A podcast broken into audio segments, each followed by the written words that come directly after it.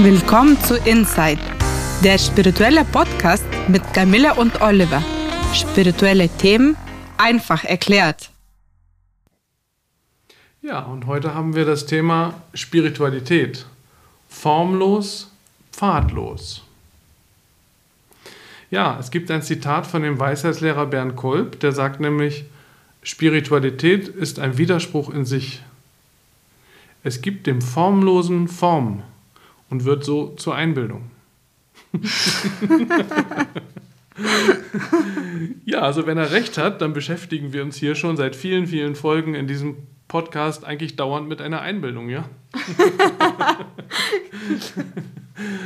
und er hat ja auch ein Stück weit recht und da wollen wir mal ein bisschen jetzt da reingehen und das äh, ein bisschen aufdröseln, warum er zum einen recht hat und zum anderen auch nicht.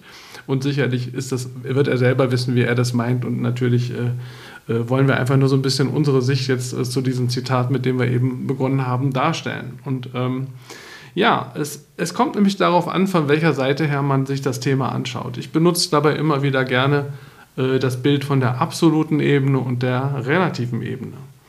Also was die absolute Ebene angeht, das so stimmt das Zitat. Und was meinst du mit der absoluten Ebene?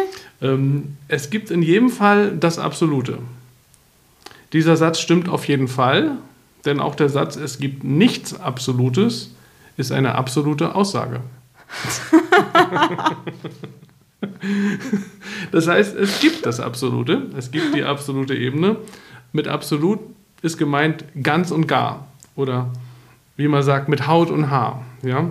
Vollständig, ohne Vorbehalte, uneingeschränkt, alles umfassend. Ja?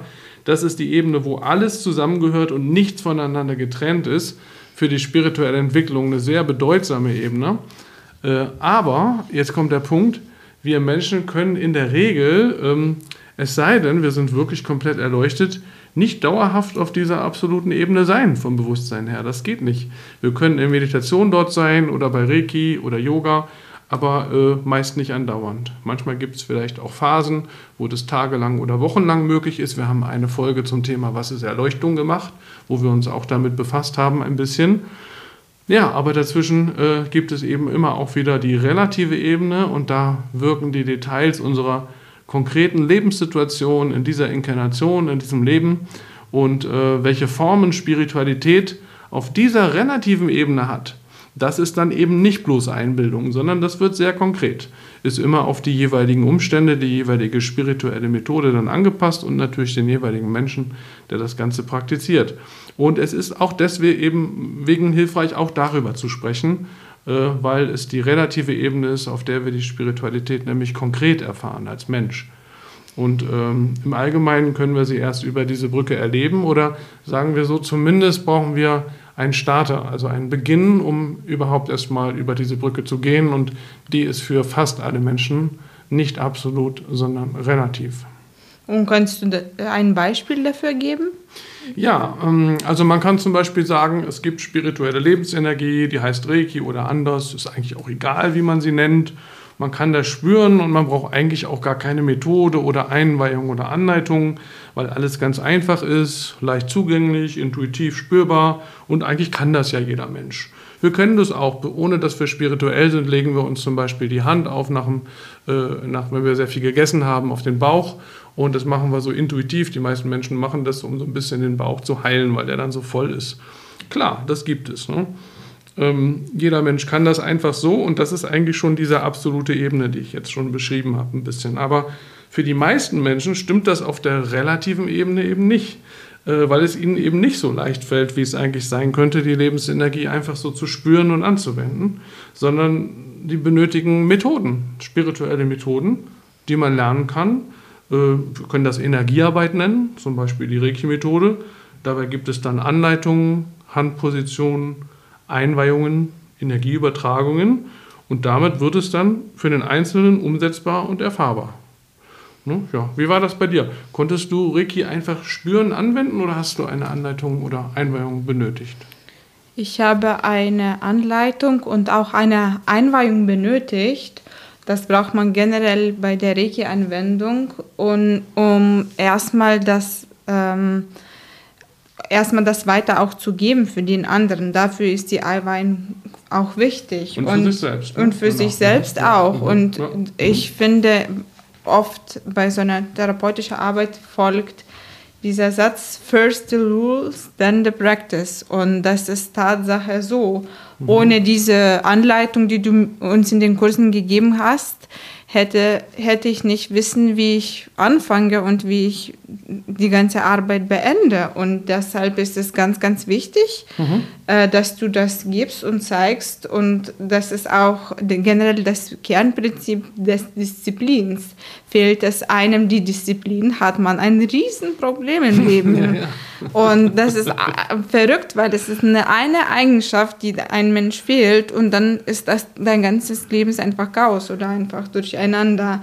Ja. Und ähm, ich finde besonders wichtig die Anleitung und die Einweihung, weil man weiß, was zu tun ist. Danach dann, ne? Genau. Danach Mhm. dann, ja. Ähm, Reiki konnte ich ganz klar und gut spüren. Ähm, zuerst war das sehr schön, als man auf die Liege lag, die Musik und die mystische Erfahrung. Ähm, das war so wie eine, wie genau was, ein, wie genau eine andere Welt und traumhaft schön, traumhaft spirituell und schön. Alles war neu und interessant und ich finde, du hast eine besondere Gabe, Art und Weise, das alles beizubringen und so rüber zu geben für den anderen, dass es äh, sehr spannend ist ähm, und durch die Einfachkeit bekommt man von alleine die Interesse weiterzumachen. Okay, danke. Man spürt einfach sehr viel Freude bei Lernen und bei dem Seminar und man merkt gleich, wow, es ist spannend, es ist cool, es ist einfach und Und das Wichtigste ist, man will weitermachen, ne?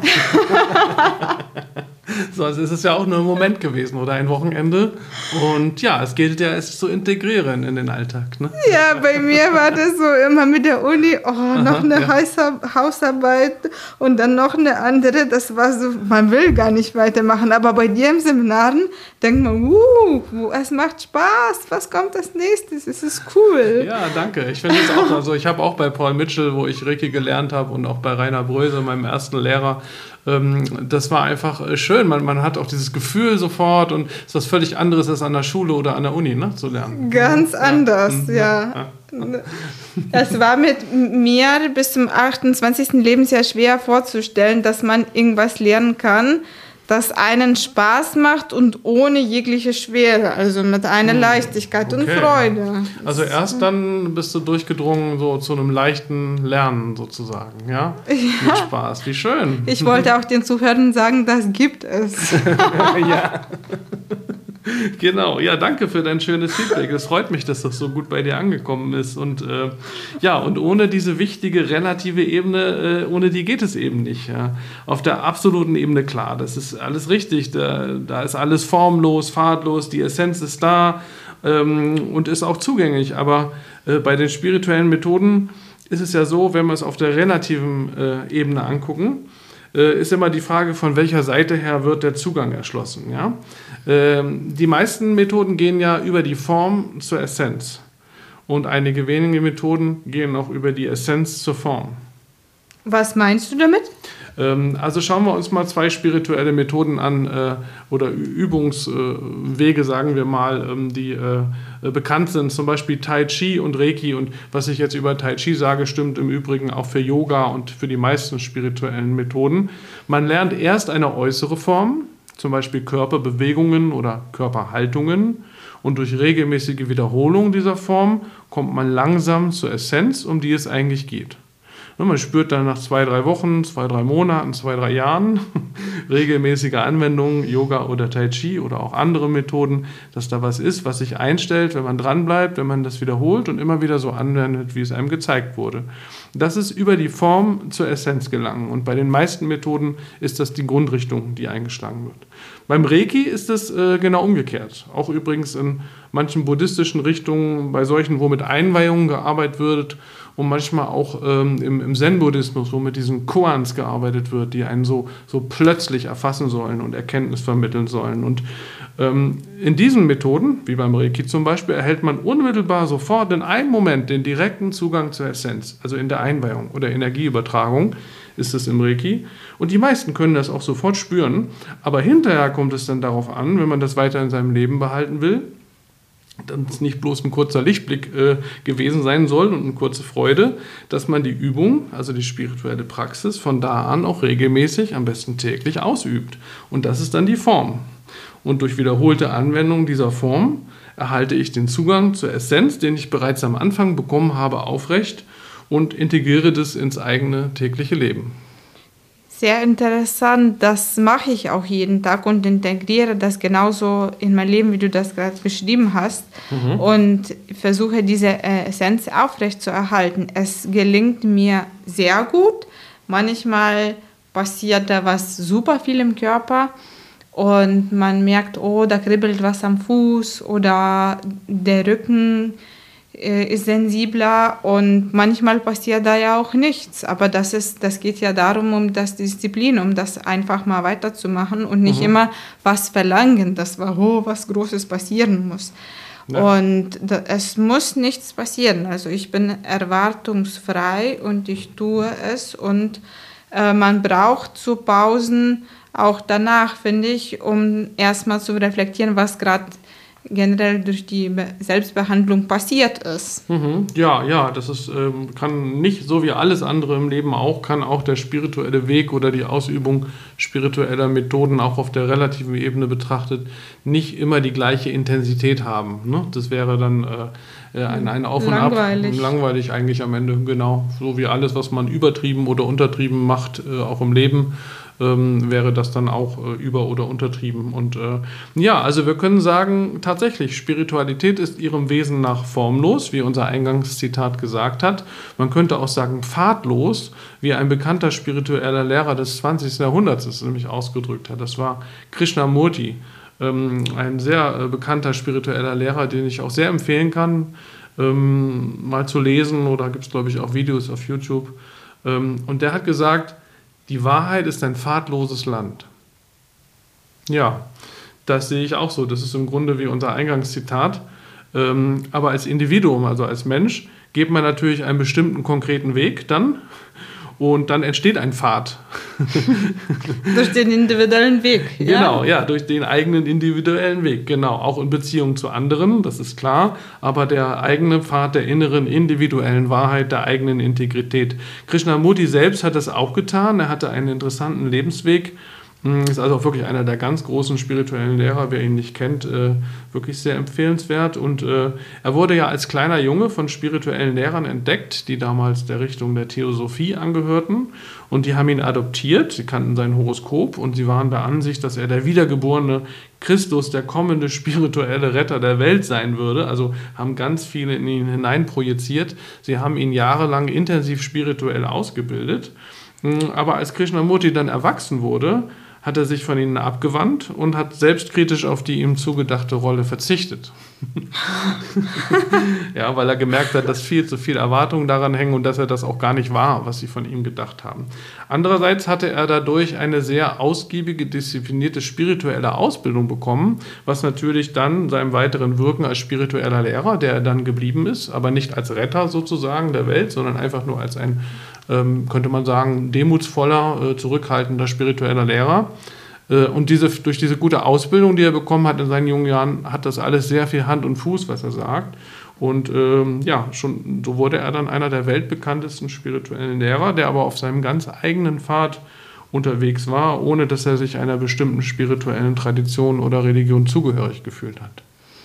Spannend allein, dass die Art, wie man als Kind jahrelang geprägt wurde, in einer Sache zu machen und plötzlich dann an einem Tag die Bedeutung verlieren kann. Mhm. Das braucht, glaube ich, eine innere Stärke, wenn man dann in anderer Weise weitergeht und Mhm, ja. Also sich dagegen stellt, das kann wahrscheinlich nicht jeder. Und wenn man, kann ich mir vorstellen, wenn man seit vier Jahren ein Musikinstrument lernt, mhm. dann wird man vielleicht ein Musiker in der Philharmonie und dann denkt man nicht mit 20, oh, mache ich jetzt doch nicht anders, aber, ja. aber mhm. da, dieser Fall gerade, dieser Fall zeigt, dass es alles auf unserer Erde gibt und das ist gerade mhm. interessant, dass das die Vielfalt entsteht. Ja, und mancher individuelle spirituelle Weg sieht auch tatsächlich so aus, dass etwas, was man sehr lange gemacht hat, äh, komplett hinter sich gelassen wird. Ähm, ich hatte tatsächlich mal eine Frau in der Meisterausbildung, die Berufsmusikerin war und dann aus eigener Entscheidung äh, die Musik an den Nagel gehängt hat. Sie macht heute was völlig anderes. Aber sie hat als Musik, äh, als, als äh, Musikerin gearbeitet. Nicht in der Philharmonie, aber in großen Orchestern auch. Mhm. Und ja, sowas kommt vor. Es muss nicht sein. Es ist nicht für jedermann wichtig, der auf den spirituellen Weg geht, dass er etwas so konsequent und auch kom komplett hinter sich lässt. Ähm, aber es kann schon mal, so wie bei Krishnamurti, äh, auch eine große innere Stärke daraus entstehen, wenn, wenn man fähig ist, das zu tun und wenn es dann auch passt für den eigenen inneren Weg natürlich. Ja, ähm, ja ich will, wir wollen nochmal abschließen mit einem kleinen Zitat, das auch nochmal so ein bisschen in die Richtung geht. Äh, das stammt von dem spirituellen Philosophen und Autor Armin Risi, den ich auch sehr empfehlen kann. Und er hat gesagt, ich glaube, ein Buch von ihm heißt sogar so, Licht wirft keinen Schatten. Das ist ja. ein sehr interessanter Satz. Ja, ja? Äh, da kann man lange drüber nachdenken. Der Punkt ist eben, ne, es wird gesagt, das Licht selbst wirft nicht den Schatten, sondern das, was sich dem Licht entgegenstellt, äh, wirft den Schatten. Ne? Also wenn wir einen Gegenstand im Raum haben, der von, dem, von der Lampe zum Beispiel angeleuchtet wird, dann hat natürlich dieser Gegenstand einen Schatten, aber nicht das Licht wirft den Schatten, sondern der Gegenstand wirft den Schatten. also der Schatten braucht das Licht, um zu existieren, aber das Licht braucht den Schatten nicht. Ja, es ist sozusagen nicht, äh, wenn man so will, gleichwertig oder auf Augenhöhe. Ja, das Licht äh, ist äh, unabhängiger und das Schatten ist abhängig. Der Schatten ist abhängig vom Licht. Also auch ein sehr äh, interessanter äh, Grundgedanke. Und äh, so könnte man vielleicht auch sagen, das Absolute benötigt das Relative nicht, aber das Relative benötigt das Absolute. Ähm, deswegen sind viele Aussagen von spirituellen Lehrern, die wirklich die Essenz beschreiben dessen, worum es geht, sind eigentlich auf der absoluten Ebene angesiedelt. Das ist auch gut so. Ähm, aber wir haben immer wieder auch zu tun mit der relativen Ebene. Und gerade wenn es dann um Methoden geht oder um spirituelle Ansätze, um, um, äh, um Arbeiten, um Übungen, um Praxis, ähm, kommen wahrscheinlich die meisten Menschen, wahrscheinlich fast alle, die einen spirituellen Weg gehen wollen, nicht äh, ohne diese Anleitung und die, dann auch diese relative Ebene aus. Und ja, da haben wir wieder dieses große Paradox, dem wir öfter begegnen in der Spiritualität. Äh, beides ist irgendwie gleich wichtig und man kann nicht sagen, das eine ist unwichtig. Und das eine ignorieren, sondern alles einfach den eigenen Weg zu gehen mhm. und dabei sein. Ja, und ähm, ja, damit äh, wollen wir für heute dann schließen. Wir freuen uns, wenn ihr nächstes Mal wieder dabei seid. In der Zwischenzeit sind wir auch auf Facebook und Instagram. Und wer mehr wissen möchte über Spiritualität Reiki und Soundtherapie, schaut auf www.soundandreiki.de oder www.einfachnurreiki.de